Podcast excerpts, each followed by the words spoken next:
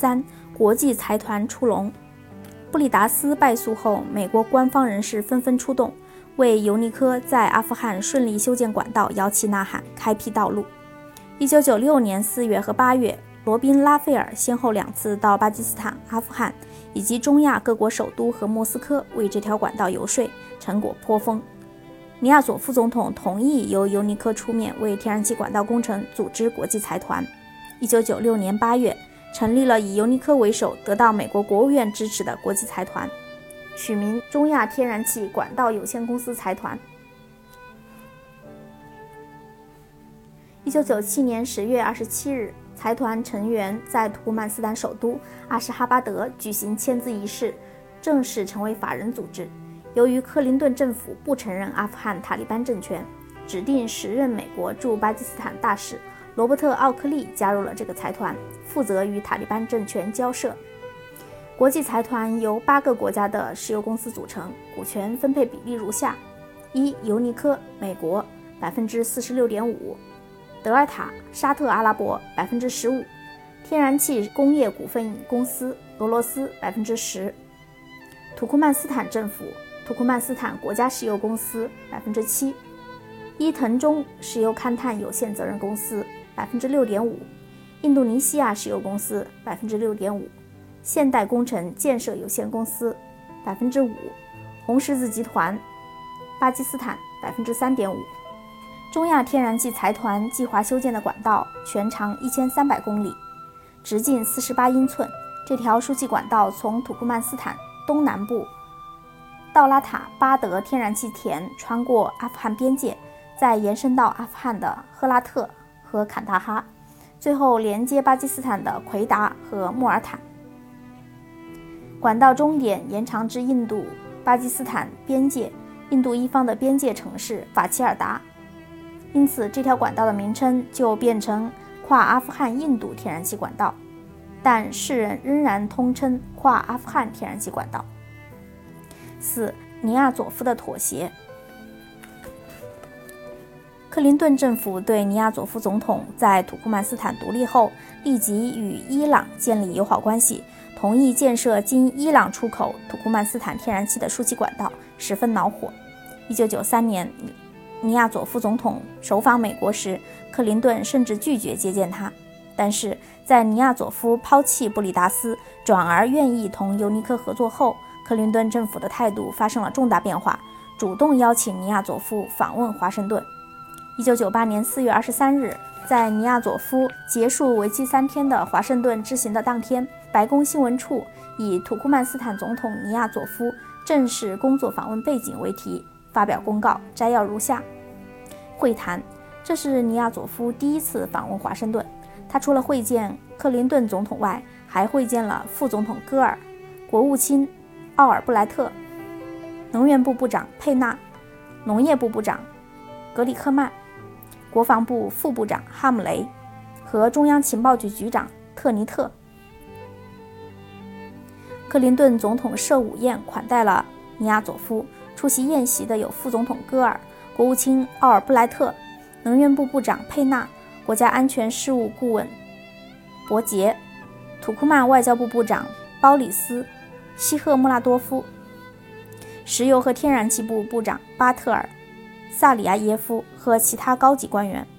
副总统戈尔亲自参加了美国贸易发展署与土库曼斯坦官员就建设一条跨里海管道可行性研究的协议签字仪式。尼亚佐副总统还会见了国会议员、世界银行行长沃尔芬森、国际货币基金组织总裁康德苏以及美国商界和学术学术界领导人。访问的重要性。克林顿总统要求尼亚佐夫总统采取实质性措施进行民主和经济改革，包括更加重视人权和释放政治犯。克林顿总统强调，民主、人权和市场改革必须以土库曼斯坦的主权和独立为基础。两位总统都表示支持建设一条东西方运输走廊，包括一条把里海能源把里海能源输送到国际市场的跨里海管道。克林顿总统还明确表示。美国继续关注伊朗的行为。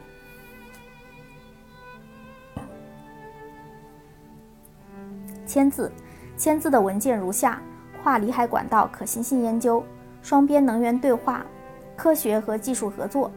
安全关系联合声明、金融体系合作、联合技术开发研究、产量分成协议和油田服务合作协议。这个公告暴露了美国政府的下列意图：一、美国争夺修建跨阿富汗天然气管道的终极目的，不单是为了给土库曼斯坦的天然气找一条出海口。更是为了建一条经阿富汗的跨里海管道，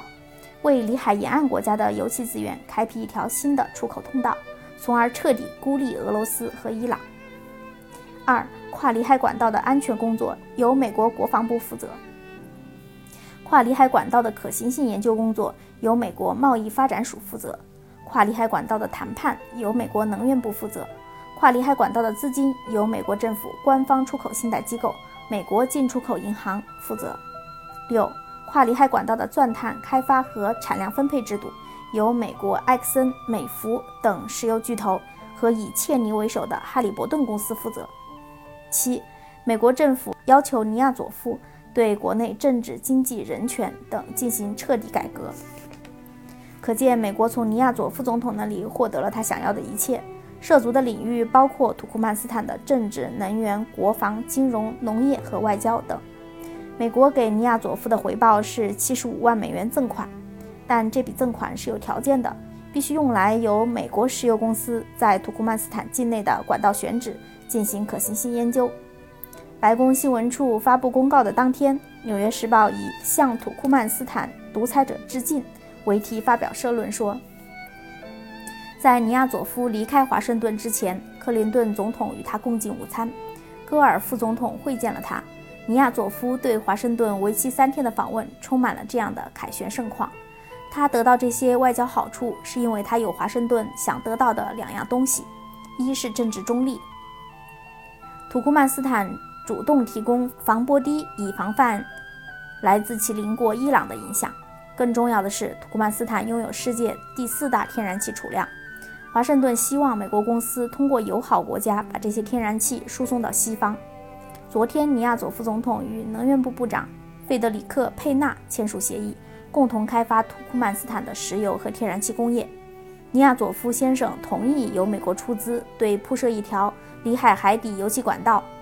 进行可行性研究。他还与飞马和埃克森签署了几笔交易，并受到了美国能源公司的宴请。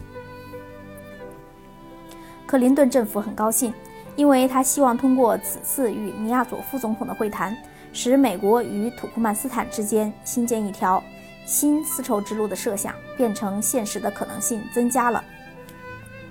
值得注意的是，上述公告中出现的“跨里海管道”一词，显然与“跨阿富汗天然气管道”一词截然不同。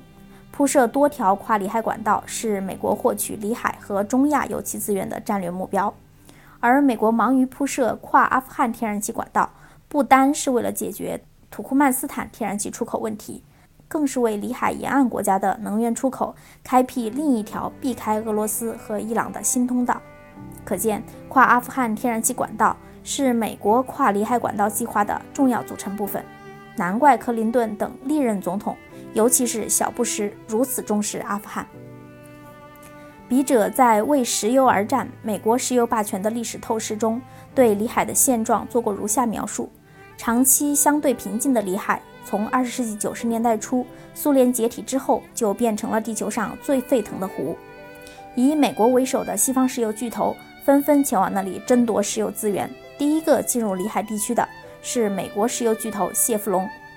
美国政府已把里海及其沿岸的中亚地区。作为他特别关注的战略利益地区，这是一场世纪之交开始的石油大角逐。